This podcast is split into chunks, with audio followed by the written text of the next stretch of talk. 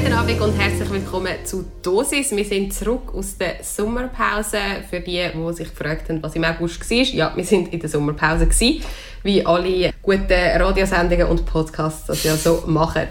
Wir sind zwei ehemalige Germanistikstudierende, die immer auf der Suche sind nach der nächsten grossen Geschichte. Mein Name ist Katja und mit mir diskutieren tut der David. Hallo zusammen. Wir haben jetzt so ein bisschen angefangen, dass immer eine, eine von uns ein Buch mitbringt. Und ich habe heute dabei von Alexander Gorkov «Die Kinder hören Pink Floyd». Ich kann sagen, dass ich mich nicht an die geflügelten Worte oder die Redewendung «Never judge a book by its cover» gehalten habe, weil der Grund, warum ich das Buch ausgewählt habe, ist einzig und allein das Cover. Es ist ein glänziger schwarzer Umschlag mit Regenbogenfarben, die Kinder hören Pink Floyd drauf geschrieben. Ich habe das gesehen in der Buchhandlung in der Auslage und es hat mich einfach sofort angesprochen und darum habe ich es gekauft. Und darum habe ich es auch da empfohlen zum Lesen, weil es so hübsch ist. Jetzt, David, kannst du vielleicht noch schnell erzählen, um was es denn überhaupt geht in dieser Geschichte? Klar, sehr gerne. Die Kinder hören Pink Floyd ist ein Roman, der spielt in Westdeutschland in den 70er Jahren, geschrieben aus der Sicht von einem Kind am Anfang etwa 12, so richtig Atomic Family, eine Schwester, ein Bub, zwei Eltern. Und es kreist eigentlich so um die, seine Freunde, was er erlebt und natürlich, wie er zu Pink Floyd kommt und lost. Es ist autobiografisch zumindest inspiriert. Der Alexander Gorkov selber ist Musikjournalist. Also bei der Süddeutschen Zeitung, glaube ich, auch Feuilleton-Chef. Ah. Also, in so einem Kulturjournal. Mm. und hat auf jeden Fall sehr viel über Pink Floyd geschrieben und aus seiner, aus dieser kindlichen Perspektive betrachtet man so das Westdeutschland Anfang bis Mitte, Ende 70er Jahre, Entnazifizierungszeit, RAF, klar, mit dem ganzen, mit, mit der Mauer, was es dann schon seit ein paar Jahren gibt. Ja. Und jetzt spannend, was du gerade vergessen hast und was nämlich eigentlich auch der Aspekt war, der mich interessiert hat, weil ich dann doch nach dem schönen Cover noch den Klappentext gelesen habe, geht es eigentlich um eine kranke Schwester. Also du hast eben gesagt, die Geschichte wird erzählt aus Perspektive von dem Bub und er hat aber eine kranke Schwester und du hast das gar nicht erwähnt. Vielleicht können wir nachher darüber reden, mhm. welche Rolle die Krankheitsgeschichte oder die Schwester überhaupt spielt in dieser Geschichte. Aber ich will sagen, gerade als allererstes, damit alle mal einen Eindruck haben, wie das so geschrieben ist, weil das ist wirklich so viel mal vorweg, eine der grossen Stärken von dem Buch. Lies doch bitte einen Ausschnitt vor von «Die Kinder hören Pink Floyd». Der Ausschnitt, den ich vorlese, ist ungefähr in der Mitte vom Roman und es geht in dieser Szene darum, dass eigentlich die Familie miteinander Pink Floyd lost, während der Vater äh, spanische Weisswein trinkt und Pata Negra isst. Sie sind begabt, die Herrschaften. Er kaut nimmt einen Schluck vom Albarino und sagt, der Wein müsste im Grunde wieder gekühlt werden. Er atmet tief ein und aus. Sie orientieren sich am Jazz, vor allem der Junge am Klavier. Ah, Quatsch, sagt die Schwester. Er legt das Brot mit dem Pata Negra ab und presst die Lippen aufeinander. Dann sagt er, ich möchte nicht, dass mein Kind Quatsch zu seinem Vater sagt, wenn er sagt, dass sich die Jungs am Jazz orientieren. Pink Floyd sind eine Rockband, Papa, und ich gehe mit, wenn Pink King. Der Junge an der Orgel ist am Jazz geschult. Und zwar am Bebop, schreit er. Die Mutter mutmaßt ruhig und freundlich, die Langspielplatte sei wohl eine Verarbeitung der Mondlandung von Armstrong und Aldrin im Sommer vor ein paar Jahren. Da war ich knapp drei Jahre alt gewesen und hatte angeblich die Fernsehübertragung oder Teile davon mit ihr und der Schwester im Schlafzimmer gesehen, in ihrem Bett kauernd. Keine Erinnerung meinerseits. Sie fürchtete damals kaum um Armstrong und Aldrin oder um Collins, der zwischen Erde und Mond alleine in seiner Kapsel hockte. Sie fürchtete um ihre Kinder auf der Erde. Was, wenn durch die Landung auf dem Mond etwas hier unten bei uns ins Ungleichgewicht kommt? Was, wenn die Kinder dadurch in zusätzliche Gefahr geraten? Was heißt unbedenklich? Er nimmt wieder die FAZ zur Hand. Er legt sie wieder ab und ruft So, Jetzt ist der Albarino deutlich zu warm. So hat es keinen Sinn, so kann man ihn fast nicht mehr trinken. Dann, es sind die Phrasierungen von Miles Davis. Der Junge an der Orgel und am Klavier grundiert diese Musik und all diese Verzerrungen mit Bebop. Das ist heute alles möglich. Die machen, was sie wollen. Er lacht kurz. Er ist der Chef. Es ist sein Wohnzimmer. Lachen, kauen, trinken, schlucken, rauchen. Das geht heute alles. Es ist eine freie Welt. Sie sind raffiniert, die Jungs von Pink Floyd die Schwester, Reichsmüller. Es ist natürlich kein reiner Bebop. Wenn du das einem Bebopper vorspielst, wird der verrückt. Der wird schlecht. Das ist heute alles Kuddelmuddel. Adorno wäre nicht froh geworden. Aber man sieht, wo er gelernt hat. Der Junge am Klavier. Es ist eklektisch, aber gut gemacht. Ich sage, eklektisch und gut gemacht. Alle schauen mich an und reden dann weiter. Der Vater, hat der Junge jetzt noch Hunger oder nicht? Die Mutter, nein, ich glaube nicht. Die Schwester, er hatte schon Nudeln. Der Vater, wieso probiert er nicht vom Pata Negra? Lass ihn doch, wenn er nicht will, sagt die Schwester. Lange sagen alle nichts. Dann fragt die Mutter, hast du noch Hunger? Ich antworte nicht. Dann, was ist eklektisch? Als die Schwester antworten möchte, hält der Vater die Hand in die Luft. Nachdem er geschluckt hat, schwebt die Hand immer noch neben seinem Kopf. Mit der anderen Hand ergreift er das Weinglas, trinkt, schluckt, dann sagt er eklektisch. Sie nehmen sich von allem etwas, sie zitieren, so nennt man es, und gestalten auf diese Art etwas Neues und womöglich in seiner Art. Die Schwester schaut schon eine Weile ganz ergriffen. Und nun, als er noch lange nicht fertig erklärt hat, was es mit dem Eklektizismus auf sich hat, sagt sie, Sie sind Sozialisten. Bitte, ruft der Vater. Wer? Pink Floyd sind Sozialisten. Danke vielmals, David, für den Ausschnitt von «Die Kinder hören Pink Floyd» von Alexander Gorkhoff. Ich bin jetzt die ganze Zeit, ich glaube, vielleicht hört man es auch mal, mit einem riesigen Grinsen im Gesicht da gesessen und habe dir zugelassen, weil ich finde, es, es, zeigt eigentlich alle Aspekte von dem Buch auf in dieser Szene zusammengefasst. Vielleicht können wir ein bisschen auf die verschiedenen Aspekte eingehen. Ähm, also so die, schon mal die natürlich überzeichnete, aber die Familienkonstellation, wie man sich doch recht gut vorstellen kann, auch vielleicht aus, aus äh, Filmen oder Sendungen, die man kennt aus dieser Zeit, so wie der Vater dort hockt und, und behauptet und die rebellische Tochter und der Sohn, da muss man noch anmerken, der David ist nicht Stotterer geworden jetzt, sondern der Bub, die Hauptfigur, wie heißt der eigentlich? Wahrscheinlich Alexander. Ja, aber es kommt nie vor, der Name. Es kommt nie vor, spannend. aber er, die Familie heisst auf jeden Fall Gorkov, wie der Autor. Genau, er ist Stotterer. Mhm. Das, das ist auch noch ein Teil von der Geschichte.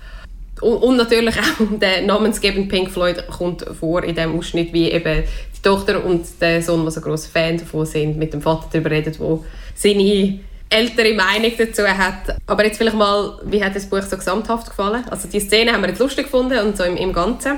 Das Buch ist voll mit so Szenen und mir hat es extrem gut gefallen, wegen dem ich finde, es hat wahnsinnig guten Humor und was man da auch schon sieht, ist, dass die Schwester sehr oft so eine Form von Sprachrohr wird für, ich sage jetzt mal, die, die Realität, die außen dran stattfindet. Sie bringt auch zum Beispiel Bader-Meinhof oder so ins Gespräch, andere politische Entwicklungen oder irgendeine globale Entwicklungen, wo es ja recht viel gibt. Aber der Erzählfigur erlebt es immer nur durch die Schwester.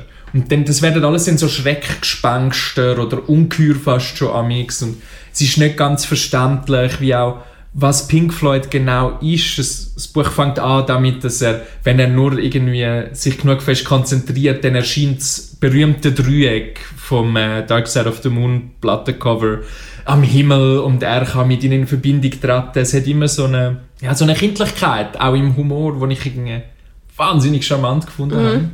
Und als großer Pink Floyd Fan, wo das lustigerweise auch mit meinem Vater oder durch meinen Vater kennengelernt habe, so die Momente, wo man zusammensitzt und Pink Floyd lässt. Äh, das war für mich extrem schön. Gewesen, Dein Vater auch über Bebop einflüsse? Nein. Nein, mein Vater ist ja dann eher Generation Schwester oder auch Alexander Gorkov, wo, wo mit dem aufgewachsen ist ja. und sie jetzt an mich weitergegeben hat. Ja, eigentlich sieht man ja schon so obwohl, irgendwie werden die Eltern recht konservativ dargestellt, aber eigentlich sind sie gar nicht so konservativ, weil irgendwie könnte man sagen, so in dieser Familienkonstellation mhm. ist die Tochter so die Anti-Establishment-Person oder Bewegung in einer Person und die Eltern natürlich das Establishment oder einfach die Konservativen. Aber irgendwie hat es doch immer so einen Twist, dass sie sich eben auch gar nicht ganz so ernst nehmen. Also es ist jetzt nicht, es ist nicht eine klassische Teenie-Rebellion gegen die Eltern eben, vielleicht hat man das auch in dieser Szene ein bisschen gesehen, dass es eben, es, es findet sogar ein Dialog statt. Es ist nicht einfach, Tochter hebt Schnurren mit den Sozialisten Pink Floyd, sondern sie reden darüber und er will einfach sein Wissen noch einbringen, was ihnen noch herzig ist. Und er findet Pink Floyd gut. Er kann sich dem gar nicht, er kann sich gar nicht wehren. Ja, also das finde ich schon noch cool. Das ist schon das Establishment, wo aber irgendwie, FAZ liest und alles, aber wo gleich irgendwie mitmacht und nicht, es ist sehr, ich habe gefunden, es ist auch noch eine rührende Beziehung, das bisschen, was man mitbekommt, oder es ist jetzt nicht, es ist nicht eine Geschichte, die um die Beziehung in erster Linie geht, aber ich finde, es ist eigentlich noch ein schönes Verhältnis, das die haben in dieser Zeit mit ganz klarem Patriarchenvater, er ist der Chef, haben wir auch gehört, aber so irgendwie für die Zeit noch anrührend. Ja, wenn ich gerade noch, gerade noch kann sagen wie es mir so gefallen hat oder was mhm. mir nicht so gefallen hat. Eben, also ich finde auch, ich finde sprachlich hat es mir sehr gut gefallen, habe irgendwie gar nichts zu kritisieren für eines. Ähm, und ich habe es auch lustig gefunden, mir gefällt die kindliche Perspektive. Was, was ich irgendwann gemerkt habe, ist so, wie sagt man das auf Deutsch, ein Private Joke? es gibt doch auch den Ausdruck, there's a party going on and I'm not part of it. Mhm. So habe ich mich ein bisschen gefühlt, weil die ganze Szenerie Deutschland 70er Jahre, es hat sehr, sehr, sehr viele Realitätsreferenzen. Bezug eben, du hast schon gesagt, RAF, ähm, also das ist mir jetzt auch noch ein Begriff, aber auch viele viel so deutsche Politiker, Nachrichtensprecher, Kulturfiguren, die ich mal kenne, mal nicht.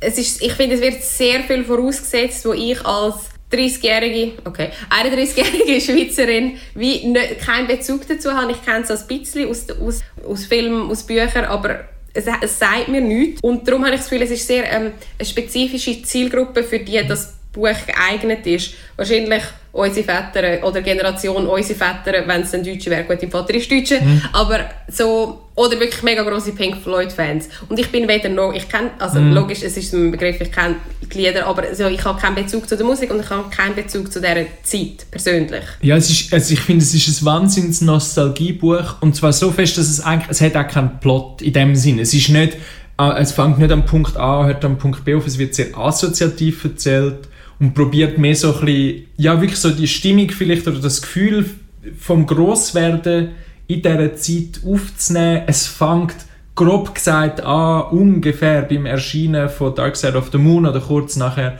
Ähm, dann kommt die Platte Wish You Were Here und nachher ist, glaube Animals so etwas Letztes, zieht sich so über die drei Platten, aber auch das ist schon sehr von außen jetzt aufgedruckt als Struktur, das stimmt nur bedingt. Und ich glaube, wenn man dann nicht den Nostalgiefaktor wie selber nicht hat, sei das über die Musik oder sei das über die Zeit, dann ja, viel erzählen tut es nicht. Also eben, ich, ich muss sagen, ich habe es gerne gelesen, weil, weil es mich wirklich sprachlich überzeugt hat. Mhm. Und eben, jetzt wie die Szene, die wir vorher vorgelesen haben, mit dem Pato Neger und so, dann der Wohlstand, der in dieser Zeit aufgekommen ist und wie man das dann hat zeigen und so, das, das habe ich gut gemacht gefunden und gut erzählt und man muss sich einlaufen, das Assoziative. Ja. Es ist eben, es hat nicht wirklich in dem Sinn eine Handlung oder eine Geschichte, die erzählt wird, sondern es sind so einfach so Ausschnitte aus dem Leben, aus dem Alltag aneinandergereiht mhm. aus, aus der Perspektive von einem Kind. So Vignetten eigentlich. Genau, ja. das Wort wir jetzt nicht in den Sinn Ja, so Vignetten. Aber eben, alle die Aspekte, die du jetzt gerade genannt hast, die haben mich halt persönlich nicht oder treffen nicht auf mich zu. Das heisst, ich würde das Buch empfehlen. Lesen können sicher alle. Ich glaube, es wird die Leute, die wir jetzt beschrieben haben, noch mehr abholen. Es ist ja auch mega gehypt worden, die deutschen, also mhm. die deutschen Kritiker äh, im Literaturquartett hat es Elke Heinreich empfohlen. Da habe ich aber auch gedacht, ja gut, die ist irgendwie 70 oder keine Ahnung wie alt die ist. Ist sie in Westdeutschland aufgewachsen? Mhm. So viel ich weiß schon. Ähm, also so, sie passt natürlich auch dort rein und darum hat sie sich wahrscheinlich auch so sehr abgeholt gefühlt von ihrer eigenen Kindheit, Jugend. Eben, das macht schon mal etwas anderes mit einem. Ich, ich habe nicht das Gefühl, dass das bei jedem Buch muss der Fall sein so etwas. Aber jetzt da, da habe ich das Gefühl, macht es einen Unterschied. Und dazu kommt, finde ich, was mir wirklich auch noch nicht davon unterschätzt, ist, dass es einfach wahnsinnig witzig ist. Mhm. Also es hat wirklich wahnsinnig viele witzige Stellen, auch aufgrund von, der, von dieser kindlichen Perspektive, die gewählt wird, oder wo man dann den Blick auf, auf unsere schon ein bisschen komische Erwachsenenwelt ist einfach sehr oft sehr witzig. Ja, das ist ja, also das ist auch, was man ja im Alltag merkt, wenn man mit Kind ist, wie sie so, so Sachen fragen, wo wir einfach, oder hinterfragen, wo wir einfach als normal annehmen, oder so, hey, wie mhm. ist das so? Und dann in, in dieser kindlichen Perspektive merkt man manchmal erst die, die Willkür oder die, auch die Dummheit von gewissen Sachen, wo, wo wir einfach haben in unserer Gesellschaft und man irgendwann halt einfach auch reinwächst. Also ein Beispiel, was ich sehr schön gefunden habe, ist, oder wir haben beide schon über die Stelle geredet, wo wir uns vorbereitet haben auf das Gespräch, es gibt die eine Stelle, wo er gefragt wird, ob er weiß, was Bumsen ist. Oh ja. Und das ist, ich, das ist so ein klassisches Thema in der Literatur, gerade wenn man als Kind hat, sich schreibt, Stefan Zweig hat eine ganze Novelle dazu geschrieben, Blendendes Geheimnis lohnt sich sehr, was ist genau Sex? Oder das ist für Kinder, gerade im Alter 12, 13 ist es noch so ein Rätsel, zumindest wo man noch keinen Internetzugang mhm. hat. Ähm, das hat sich heute wahrscheinlich auch ein bisschen geändert. Und er antwortet dann, oder er schreibt dann, mir ist grob klar, worum es sich handelt. Es geht um eine Art Reibung, die die Geburt von Kindern zur Folge hat. Bei einer Mutter ist das Kind schon immer angelegt, es schwimmt im Bauch der Mutter umher, klein wie eine Ameise. Schon wenn die Mutter auf die Welt kommt, ist das Kind in ihr enthalten. Es ist dieses Kind das leibliche Kind und also inklusive. Wenn eine Mutter und ein Vater nun heiraten, schmusen sie. Durch die Reibung, die der Vater dabei am Leib der Mutter erzeugt, wird das Kind im Bauch der Mutter größer, es wächst wie verrückt und wird ein Braten. Es ist einfach herrlich. Es geht dann noch weiter so in dieser Richtung, aber es ist so, all die Wörter, die man hört und wo man dann irgendwie zusammen manscht oder die, Ja, ja. die Ecken, wo man dann weiß über Sex und dann Es ist so wie nicht falsch, aber auch nicht richtig. Genau. Und es ist herrlich. Also ich finde, es ist inklusive, das Kind, oder? Weil es ist das leibliche Kind. Es ist so gut. Also irgendwie... Und so Stellen strotzt Und ich finde, das macht einfach einen extremen Genuss zum Lesen, wenn man, wie du gesagt hast, sich auf das Assoziative kann einlassen, wenn man bereit ist zu sagen, es hat jetzt keine Handlung, ich folge nicht irgendwie... Dann hat es natürlich auch keinen Spannungsbogen, oder? Wenn du keine Handlung hast, hast du keinen Spannungsbogen. Aber gerade da möchte ich noch etwas sagen. Eben, wenn man den Klappentext liest, der Leisten des Jungen in diesem Kampf ist die große Schwester, das Kind Nummer eins der Familie. Sie ist herzkrank und sehr lebenshungrig. Also wenn ich das lese, in einem Klappentext, habe ich auch das Gefühl, es geht um die Krankheit von dieser Schwester. Ich habe es am Anfang schon ein bisschen angetönt, vielleicht können wir jetzt noch schnell über das reden. Ich habe gemeint, das sei die Handlung. Ich habe, aber, also ist ja okay, aber das war meine Erwartungshaltung, gewesen, als ich an das Buch an bin. Ah, es ist ein kleiner Bruder, der wo, wo miterlebt, wie seine grosse Schwester stirbt. Und das wäre ja eine ganz andere Geschichte. Also eben, so, es, es, es sagt niemand, es muss erzählt werden, aber ich finde trotzdem, also am Anfang finde ich den Umgang noch gut damit, auch wie er das, also auch Kind Nummer eins ist ja einfach auch herrlich Super. wie er so das beschreibt, wie sie dort liegt und manchmal sagt, er, ah, er sei so neidisch, sich einfach im Bett liegen und lesen und so die, die Sachen, wo er sich dann rausnimmt von dieser Krankheit oder wo, wo er irgendwie, wie er damit umgeht. Aber was mir dann wirklich gefällt hat, ist, was passiert mit dieser Schwester. Eben, es wird beschrieben, wie sie immer violett anläuft, einer ist ein dunkelviolett und dann sie wieder ins Spital müssen. So. Dort hat mir irgendwie so der Abschluss gefehlt. Das ist mega spannend, weil ich habe ich es als E-Book gelesen und so mit keinem Klappentext gelesen und ich habe einfach angefangen, ich habe nichts irgendwie so vom Verlag jetzt darüber gelesen gehabt. und darum ist das für mich irgendwie gar kein Problem gewesen, weil ich das gar nicht erwartet habe und es wird sehr langsam aufgebaut. Am Anfang ist, er geht in die Sprachtherapie und die Schwester geht halt auch ins Spital. Man weiß nicht recht warum, das kommt dann immer mehr, aber wirklich wichtig im Text ist es nie. Also es ist schon ein bisschen, wie sagt man dem, false advertisement. Ja. Oder? Weil Ja. eigentlich ist es nicht zentral. Man hätte es können zentral machen Es wäre sicher auch ein schöner Roman gewesen. Wo ich dann eher finde, der Abschluss ist wirklich nicht so gelungen, weil am Schluss von dem Buch ist noch so ein Epilog angehängt, wo es dann aber auch darum geht, was jetzt mit der Schwester genau passiert ist, dass die nämlich nicht mehr lebt. Und der Epilog springt dann wirklich bis, bis in die Jetztzeit praktisch. Innerhalb von irgendwie vier, fünf Seiten. Dann geht es sehr, sehr deutlich um den Alexander Gorkov als Musikjournalist, der mit Pink Floyd redet, respektive mit Roger Waters. Und dort verliert sich extrem. verliert sich völlig. Ich habe auch bis dort, ich habe irgendwie, ich habe, wie würde man sagen, eine Gabe oder vielleicht auch ein, was ist das Gegenteil von einer Gabe? Ein Manko, dass ich irgendwie gewisse Sachen einfach vergiss. Oder ich habe also ich habe während der ganzen Geschichte nicht gecheckt, dass es autobiografisch ist. Ich habe die Verbindung von seinem Namen, weil ich einfach das Cover angeschaut habe und den, seinen Namen vergessen habe. Und so, ah ja, sie heisst Familie Gorkov, das kommt vor. Ich habe wie nicht gecheckt, dass es, dass es biografisch ist. Und nachher kommt eben der Schluss. Und so, aha, Ah, du hast einfach deine Kindheit erzählt. Also ich finde, es ist so gut literarisch aufbereitet, dass es nicht wirklich ein Problem ist, dass er das macht. Oder das Problem, ich es nicht als Problem wahrgenommen habe, mich es nicht gestört hat. Aber der Schluss, hey, das, das will einfach niemand streicht das. Das bringt gar nichts. Es bricht mit, der, mit dem Bild in den 70er Jahren, mit, der, mit dem Setting und es ist nicht ein sinnvoller Bruch. Du hast noch gesagt... Ich habe gefunden, es hat so etwas von einer Entschuldigung, weil der Roger Waters, der eines von der, zumindest für eine Phase Kernmitglieder von Pink Floyd war, wie ist dann später tourt der alleine, alle anderen machen nicht mit oder sind mittlerweile gestorben? Und wird dann, hat dann wiederholt antisemitische Äußerungen gemacht? Oder zumindest anti-Israel-Äußerungen, was halt einfach irgendwie sehr problematisch ist, eine problematische Figur geworden, sagen wir es so.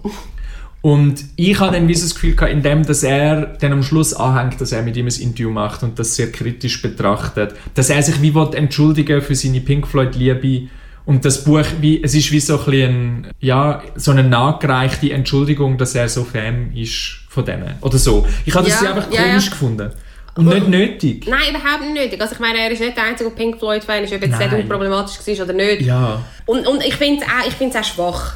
Ich finde es Ja. schwach, wenn man sich im Nachhinein für, für einen Roman, den man geschrieben hat, muss entschuldigen es nimmt so den Mut auch weg von, Ja. dem, aber von dem Assoziativen, von dem nicht, auch dass man eben nicht merkt, dass es einfach eine Autobiografie Mhm. ist und dann am Schluss wird so klar verortet, der Roman wird nicht mehr Roman und das ist irgendwie, machst ihn schlechter, als er ist mit dem. Ja, und es interessiert mich auch nicht, was er jetzt macht, dass er mit seiner Frau in München lebt und so. Es- tut überhaupt nichts zu dieser Geschichte von, von diesem Bub und seiner Mhm. Schwester. Es ist auch zu schnell erzählt dann. Um es irgendwie können spannend Ja. zu machen, ist es zu schnell erzählt. Weil vorne lässt man sich extrem Zeit für vielleicht fünf Jahre oder so, Ja, und immer nur ganz kurze. Szenen, Genau. wo, man eben, wo man dann extrem Zeit lässt, wie jetzt der Vater den Pâté Negra auf das Brot schmiert und ob jetzt der Bub schon Nudeln gegessen hat oder nicht.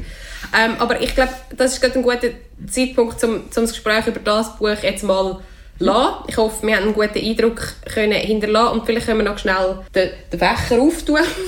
und allgemein eben so, dass autobiografisch alle erzählen einfach ihre eigene Geschichte. wir haben gemerkt, dass wir so in unseren Lektüren von, ich sage jetzt, letzter Zeit, letzten paar Jahren, aber auch sehr nahe jetzt gerade einfach wirklich viel so Bücher gelesen haben, oder? Wo irgendwie, wo man das Gefühl hat, wenn man es liest, okay, da schreibt jetzt einfach jemand über sich selber. Und minimst, ich sage jetzt mal, fiktives Stressing rundherum. Aber immer als Roman verkauft. Immer als Das Roman kommt mir gerade noch in den Sinn. Ja. Ich habe jetzt eben ein paar Beispiele einfach von den Sachen, die wir, die wir in letzter Zeit gelesen haben. Eben der Alexander Gorkov, das haben wir jetzt besprochen. Aber auch das neueste Buch von Heinz Strunk, «Es ist immer so schön mit dir», wo wir beide auch gelesen haben, erzählt er einfach eigentlich auch seine eigene Geschichte. Dort geht es um so einen, verlorenen Mit-40er Chauvinist, der äh, immer ein bisschen wechselnde Frauen hat und einfach unglücklich ist. Jetzt mal ganz polemisch kurz zusammengefasst. in Hamburg, in, in diesen Ort, wo man weiß, dass er sich bewegt. Es ist seine Geschichte eigentlich. Dann haben wir Eurotrash von Christian Krach. gerade nominiert für den deutschen Buchpreis. Er hat sich zurückgezogen vom Schweizer Buchpreis, was noch, also so, für die, die das interessiert, hat noch Wellen geschlagen. Ich habe es einen super Roman gefunden, aber es ist auch ganz klar, zumindest eine fiktionalisierte Version von Christian Kracht, wo mit einer fiktionalisierten Version von seiner Mutter durch die Schweiz reist. Und natürlich, das ist auch irgendwie am Kracht sein Ding. Er hat viel so Romane geschrieben, wo nicht mehr klar ist, und das ist so ein bisschen sein Spiel, was ist wirklich seine Realität als Autor, der in der Welt lebt, und was ist Fiktion. Ich finde, er macht das sehr geschickt. Es ist bei ihm sehr ein, ein Spiel um das. Aber gleich ist es irgendwie, spielt er mit dem. Er, ich finde, er ist von allen denen, die wir jetzt aufzählen, der, der das am geschicktesten macht, am intelligentesten macht, weil Und er wirklich... eben, er hat es auch zu seinem Ding gemacht. Ja. Das ist nicht einfach, sich an nichts anderes erzählen. Wobei, beim Strunk kann man sagen, eben, er hat so ein bisschen einen zynischen Umgang mit, Mhm. mit seiner Person oder mit, mit dieser Gesamtsituation von so Personen. Mhm. Aber trotzdem, es ist so ein bisschen, sie erzählen einfach, was sie kennen. Es ist keine Fantasie dabei, es ist nicht so kreativ. Beim, beim Kracht, ja, ein bisschen mehr vielleicht bei den anderen, weil er es wirklich als literarische Methode benutzt. So. Aber, aber trotzdem ist es immer noch sehr nahe an seiner Lebensrealität. Das ist natürlich so. Was ich noch gelesen habe, jetzt letzt ist das neue Buch von der Sally Rooney, wo ich auch den Titel vergessen habe, weil ich es als E-Book habe und dann schaut man sich die ganze Zeit an. Beautiful World, Where Are You? Ja, genau, schon mal ein mega dramatischer Titel. Das ist auch, also es ist nicht, ich kann jetzt nicht genau recherchieren, es ist nicht ihre Geschichte in dem Sinne, es geht um zwei junge Frauen, um die, äh, jung, um die 30 und zwei Männer, und, aber so in Irland, in ihrem Alter, in ihrem Milieu, würde ich sagen, sie, sie, also sie haben auch mit Literatur zu tun, die, ah, ja, die eine ist Autorin, die andere ist oft bei einem Literaturmagazin. Also es ist so das Ganze, es ist auch das, was sie kennt, es ist die Welt, die sie kennt. Und eben, die Frage ist jetzt mehr, übrigens einfach noch schnell, der Schluss ist katastrophal, falls ihr nicht gelesen habt, nicht mehr wunder, was ihr dazu meint, könnt ihr mir gerne sagen. Eben, wa- was, was ist das mit alle erzählen ihre eigene Geschichte? So, Ich- oder eben, ich weiß auch nicht, ob es jetzt einfach unser Eindruck ist, ob es jetzt halt zufälligerweise die paar Bücher sind, die wir gelesen haben. Ja, also ich finde es auch gerade auffällig bei vielen eher jungen Mhm. Schreibenden. Also jetzt haben wir eher ältere aufgezählt, bis auf Sally Rooney, aber es ist mir auch wirklich schon aufgefallen, dass es auch bei vielen Jungen so Thema ist, dass gerade dann viel auch als ähm, Autorinnen oder Autoren über Autorinnen und Autoren schreiben, wo dann vielleicht nicht immer den gleichen Namen haben, aber gleich, es ist immer sehr Das ist ja für mich das Schlimmste eigentlich. ja, ich finde das, also meistens finde ich es eben auch nicht gelungen, wenn man es jetzt eben nicht wirklich als, als Methode benutzt, wie das der Kracht macht. Und dann nervt mich das oft auch. Ich habe das Gefühl, schreibt doch auch über anders. Aber also Und sind, das ist sind ja Literatur ja auch, aber nein. Also, Es gibt ja aber auch andere Beispiele, muss man auch sagen. Also ich habe, glaube in dieser Sendung auch schon empfohlen, ähm, Dave von der Raffaella Edelbauer, wir haben das flüssige Lamm von ihr besprochen. Und das ist wirklich ein Ja, das haben wir ja genau aus dem Grund haben wir es doch so geil gefunden Genau. und so gelobt, weil es, Ja. einfach, es ist so ein riesen, es ist ein, ein riesen Konstrukt, es ist erfunden und im besten Sinn erfunden. Es ist Fiktion, ganz Ja. klar. Dort haben wir uns so über das gefreut. Oder endlich mal wieder wirklich Mhm. Eben auch etwas, gerade wo, von diesen Nachwuchsautorinnen und Autoren im deutschsprachigen Raum, wo das einfach irgendwie... ja, wo so jemand sein, wie sagt man dem, ihre, sie hat wie so ihre äh, Vorstellungskraft, sie hat wie so, wie, wie die Muskelprotz vor dem Spiegel stehen und Muskeln zeigen, das macht sie mit ihrer Vorstellungskraft Mhm. und mit ihrer Sprachkraft. Sie ist einfach wahnsinnig, sie kann einfach wahnsinnig gut schreiben. Aber das finde ich schon immer toll. Ich meine, ich lese jetzt Fantasy, wo das große Teil davon ist, aber das kann man ja auch in einem Roman. Und Eben, das muss das gar nicht übersinnlich sein. Also, Eben, das ist so das, ich meine, so klar bei, bei dieser Genre in Science Fiction oder, oder Fantasy, wo logisch, du brichst aus der Realität aus, das ist so ein bisschen das Konzept von, de- von diesen Genre. Aber ich finde auch, eben, es, es könnte doch auch irgendwie, oder eben, fa- falls ihr jemanden eine Empfehlung habt, könnt ihr uns gerne auch sagen auf äh, Instagram, dosis.lit, könnt ihr euch gerne bei uns melden. So neue Geschichten, die rauskommen, die eine Geschichte erzählen und nicht die Geschichte von der Autorin, vom Autor.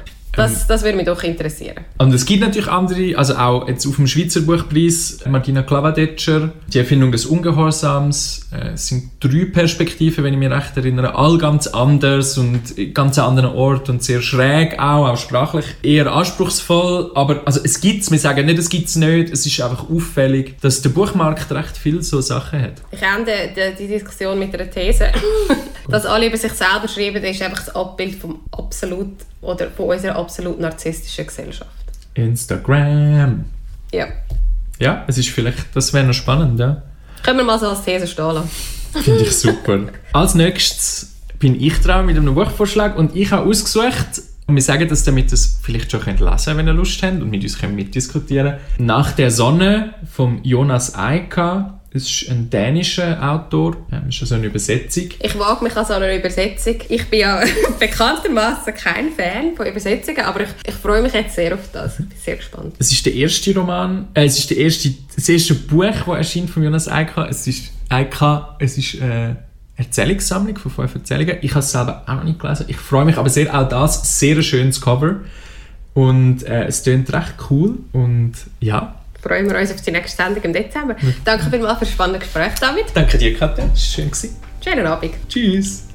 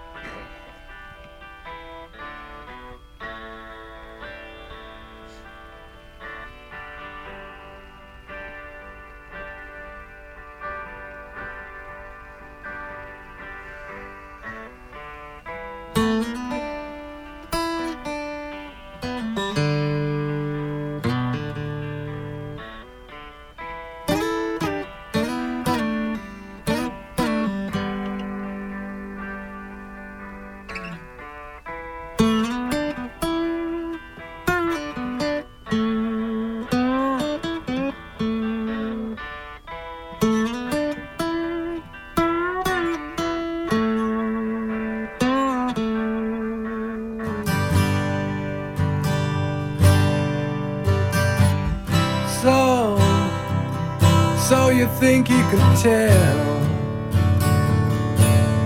heaven from hell, blue skies from pain? Can you tell a green?